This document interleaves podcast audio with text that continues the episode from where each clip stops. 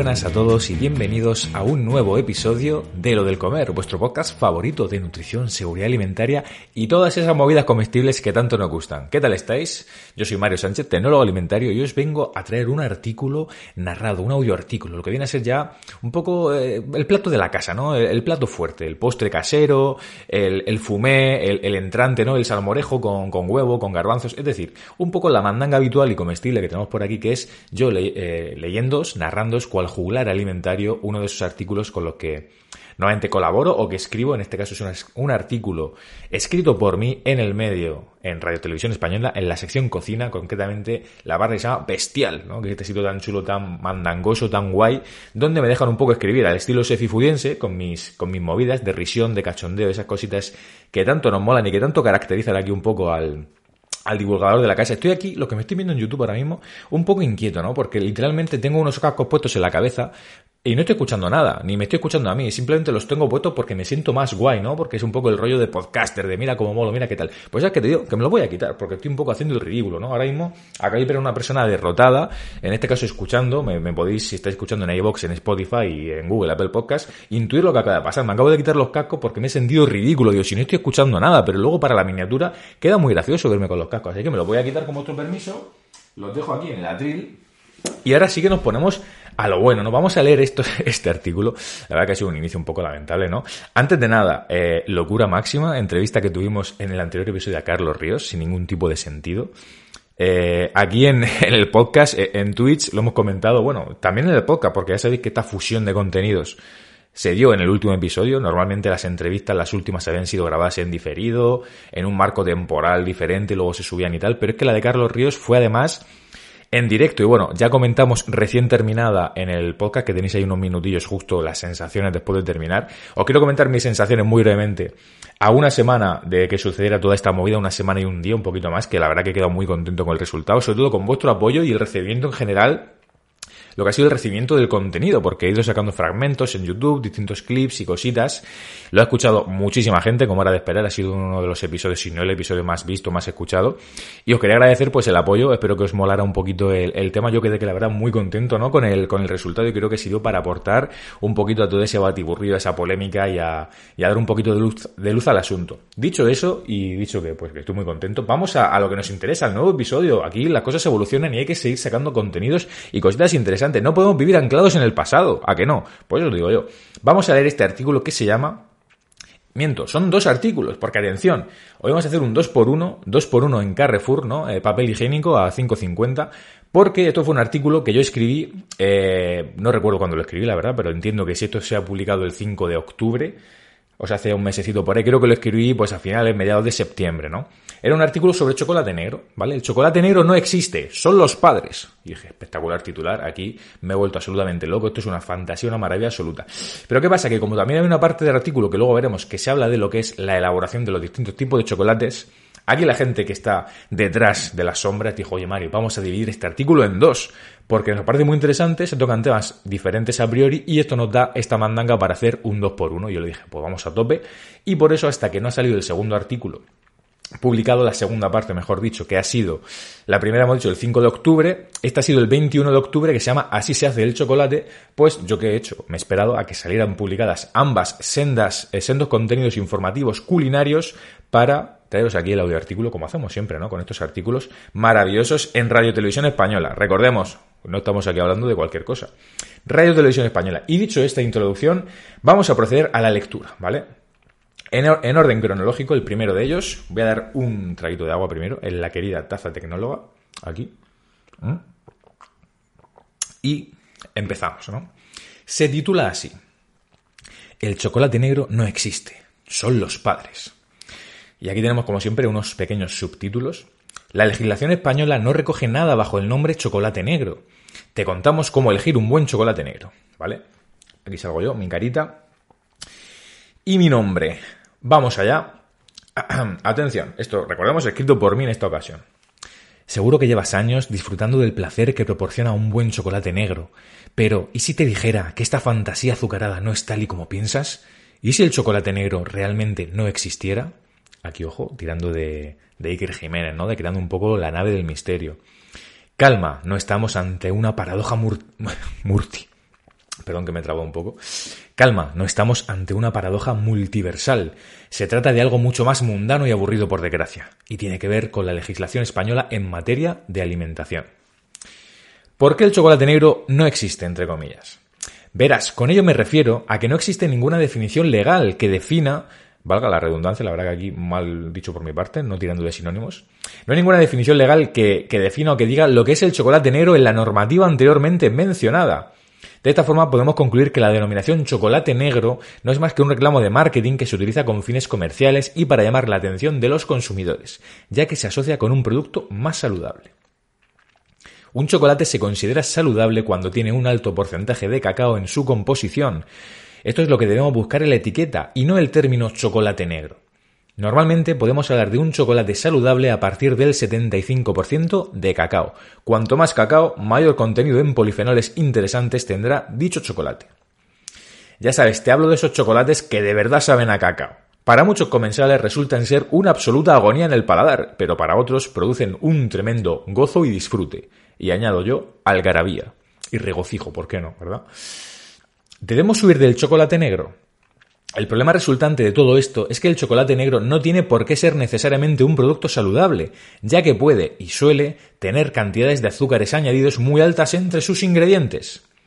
Como señalaba previamente, otra cosa bien diferente es el chocolate con alto porcentaje de cacao, ojito que sí, tiene un color negro, pero normalmente no utiliza la palabra negro de forma destacada en el envase, sino que recurre a algo mucho mejor, el porcentaje de cacao real que posee el producto. Esto es en lo que deberíamos fijarnos, ya sabéis, estos porcentajes que aparecen en la parte delantera de ese 75-85% de cacao que normalmente son los chocolates guays, que si queremos tomar un chocolate cada vez pues más sano, es un poquito el que habría que buscar, ¿no? Y por aquí creo que ya entramos en la conclusión. Los artículos son muy cortitos. De hecho, no era demasiado largo el artículo original y ya al partirlo en dos, pues se ha quedado también cortito. Pero no por ello menos interesante. Si quieres mejorar tus hábitos alimentarios y disfrutar cada vez de chocolates más saludables, mi consejo es que vayas subiendo el porcentaje de cacao poco a poco. No te zampes de golpe un chocolate 95% de cacao. De lo contrario, tendrás la sensación de estar masticando yeso chupando una pared. Será una experiencia más áspera que un masaje foliante con asfalto. La verdad que me parece absolutamente maravilloso que en un medio como Radio Televisión Española me dejen escribir semejantes disparates y, y locuras, ¿no? Pero vamos, yo me parto de risa. Y terminamos esta primera sección, esta primera parte del artículo que dice, por el contrario, si subes el porcentaje de cacao poco a poco, será una experiencia mucho más agradable y placentera. Cuando te acostumbres, no querrás volver a los chocolates empalagosos y llenos de azúcar de antaño. Y aquí finaliza esta primera parte de lo que ha sido, ¿no? Eh, ¿Por qué el chocolate negro no existe? Son los padres, que me parece un título maravilloso, sensacional y digno de casi de premio Pulitzer, ¿no? Aquí yo tirando de literatura, soy un literato, soy, vamos, soy Vargas Llosa, ¿no? El nombre de Mario ya lo tengo. Y dicho esto, vamos a pasar a la segunda parte que se llama Así se hace el chocolate. Que aquí es verdad que o sea, los dos artículos no están tal cual los escribí yo, por eso al leerlo me resultó un poco raro, porque hay algunas partes que se han, digamos, se han sacado de la segunda parte de la primera, es decir, está separado, y claro, no está inicialmente como yo lo planteé, pero se ha quedado así muy chulo porque ha permitido sacar dos contenidos y separar por tema, ¿vale? No sé si me entendéis, al final quizá me estoy poniendo demasiado técnico y eso no importa, pero que al leerlo me, me resulta raro porque hay algunos párrafos que en mi cabeza iban en otro sitio y tal, pero aún así creo que ha quedado muy chulo, ¿vale? Aquí hablamos ya de tecnología alimentaria, de cómo se elabora el chocolate, que es lo que me flipa a mí de colaborar en Radio Televisión Española, que si recordáis los artículos que os he traído escritos por mí son el de las freidoras de aire sin aceite.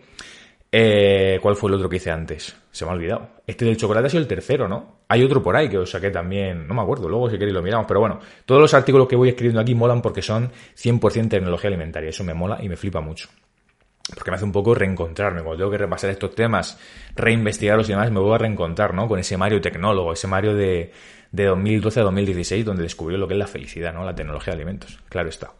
Así se hace el chocolate. Un largo proceso de elaboración separa a las habas de cacao de una tableta de chocolate. Fermentación, tostado, conchado. Estos son algunos pasos para que puedas disfrutar de tu chocolate. Y vamos a darle a la mandanga alimentaria Comienza así esta última parte de la articulación chocolateada. El chocolate es un alimento muy carismático a nivel organoléptico, social y también tecnológico. Por ello, el chocolate suele brillar sobre el resto de alimentos por su gran aceptación en la mayoría de paladares, así como, por sus especiales condiciones de conservación. Permitidme que me hidrate un poco el gaznate, ¿vale? Que voy, voy full, hoy me noto full energy. Llevo varios cafés, cafés en el body y voy muy, muy loco, ¿eh? Vamos allá. ¿Cómo se elabora el chocolate? El cacao es una materia prima perteneciente a la planta Teobroma cacao. Concretamente, son las semillas del árbol las que nos proporcionan los granos de cacao tras ser sometidos a diferentes procesos tecnológicos. Entre ellos podemos destacar la fermentación, tostado y el prensado del cacao, procedimientos que darán lugar a dos ingredientes básicos para elaborar las distintas maravillas chocolateadas, la manteca de cacao y la pasta de cacao. Y ahora proseguimos. Por aquí hay una imagen, me queda un poco pillado porque hay una imagen así de un señor con unas manos, con unas sabas de cacao muy bonitas. Por supuesto, estos artículos que ya sabéis son escritos por mí y todo esto, pero yo siempre que, que narramos, que comentamos uno, que hacemos un contenido a partir de un artículo, os pondré los enlaces en las descripciones de estos capítulos, de todos los medios donde los retransmitimos para que podáis leer el artículo original Full Experience si os apetece, ¿vale? Prosigue así la cosa. Sin embargo, no debemos olvidar el conchado y atemperado, probablemente las etapas más importantes en la elaboración del chocolate. El conchado influye en el desarrollo de compuestos volátiles responsables del sabor y del aroma típico al chocolate que todos conocemos, y también modifica la estructura en polvo hacia una textura más fluida y viscosa. Posteriormente, la fase de atemperado iniciará varios cambios de temperatura que provocarán la cristalización de la grasa del cacao es decir, de la manteca. Este punto es uno de los más críticos y también influye posteriormente en la conservación del chocolate en casa. ¿Te suenan las manchitas blancas que a veces aparecen en la superficie del chocolate? Y aquí abajo aparece incrustado un vídeo maravilloso de YouTube de un señor que se llama Sefifu que pone cómo conservar el chocolate correctamente porque aparecen manchas blancas, que es un vídeo a YouTube resubido de un extracto de estos que hacemos en Twitch de un día que catamos una cosa de chocolate, no me acuerdo si fue el chocorrezno o el chocolate con anchoas o qué tipo de producto, un clip maravilloso que esta buena gente de televisión española ha, tenido en buena ver, si se dice así, ha considerado que era interesante añadirlo por aquí y yo se lo agradezco un montón, ¿no? Y seguimos con la lectura. Dice así, y con esto ya tendríamos grosso modo un proceso de elaboración de chocolate estándar. Ahora bien, existen diferentes tipos de chocolate cuya composición varía ligeramente, el chocolate blanco y el chocolate con leche que este es el rollo de incluir estos dos, eh, estos dos productos, porque estos dos sí que tienen denominaciones legales, que es un poco la gracia del artículo del chocolate negro no existe tal, porque el blanco y el con leche sí que aparecen en el BOE, en la norma de calidad respectiva a estos productos, con definiciones de qué son, qué ingredientes tienen que llevar, cuáles no, pero el chocolate negro no existe, por eso era un poco el rollo, el tema de hablar de cómo se hace el chocolate era un poco la introducción para hablar de lo otro, ¿vale? Aquí dice, chocolate blanco. El chocolate blanco es el producto obtenido a partir de manteca de cacao, leche o productos lácteos y azúcares. Debe contener como mínimo un 20% de manteca de cacao y al menos un 14% de extracto seco de leche. Eso es un poquito la parte de definición legal. Y luego tenemos chocolate con leche, por otro lado, el chocolate con leche queda definido como el producto obtenido a partir de cacao, azúcares y leche y que debe contener como mínimo un 25% de materia seca total de cacao y un 25% de materia grasa total proveniente de la manteca de cacao y la leche, ¿vale? Aquí no sé si quizás es demasiado técnico y tal, creo que se entiende, ¿no? Es decir, la manteca de cacao es la parte grasa de la leche.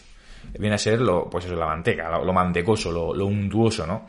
Y al final la parte de la pasta de cacao es la que más tradicionalmente se, asocia a esos beneficios de la salud, de los polifenoles y todo esto. Entonces, claro, un chocolate con leche al final no tiene nada de pasta de cacao, tiene solo la manteca. Por eso mucha gente dice, ah, esto no es chocolate, no es chocolate. A ver, chocolate es, pero es un poco un chocolate ahí de andar por casa. Eh, bueno, si eres muy exquisito para un maestro chocolatero será una aberración, ¿no?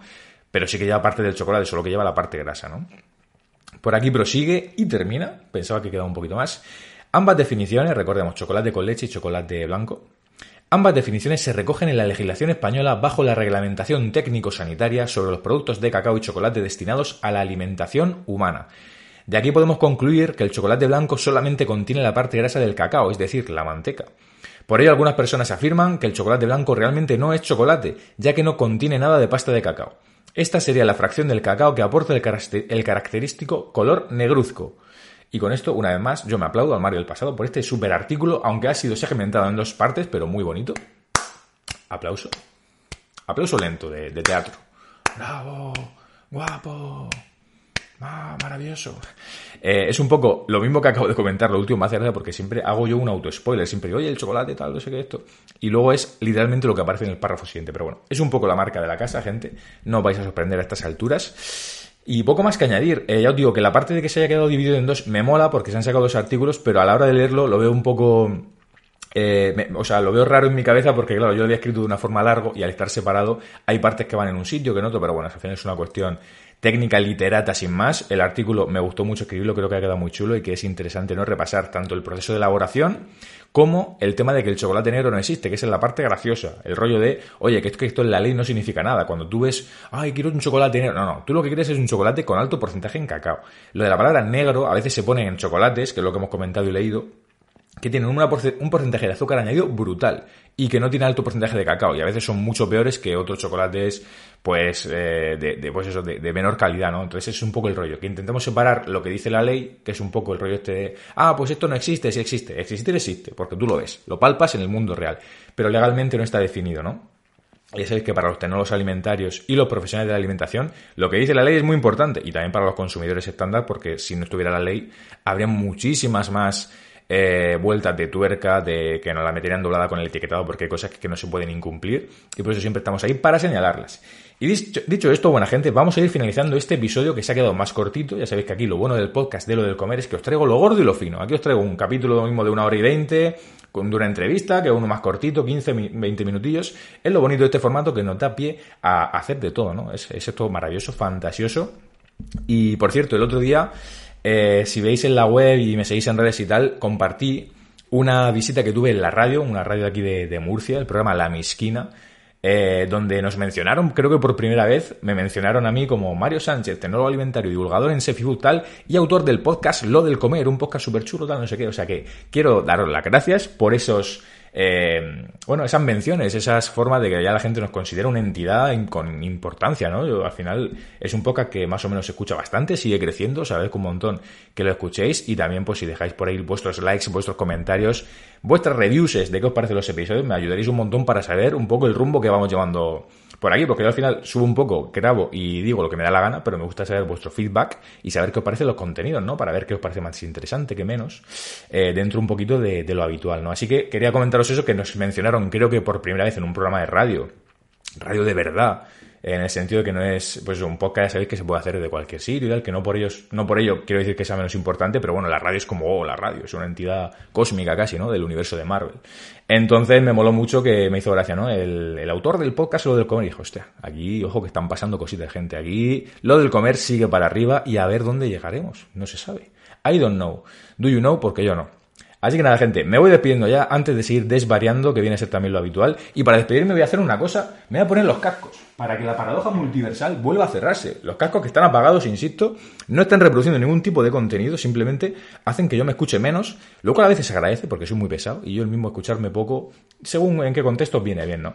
Así que nada, gente, os agradezco muchísimo que hayáis llegado hasta aquí, que hayáis disfrutado, escuchado este episodio de lo del comer. Ya sabéis que podéis escucharlo y verlo en YouTube, escuchar en Spotify, Google, Apple Podcast y poco más que añadir. Nos vemos, nos escuchamos en el próximo episodio de lo del comer.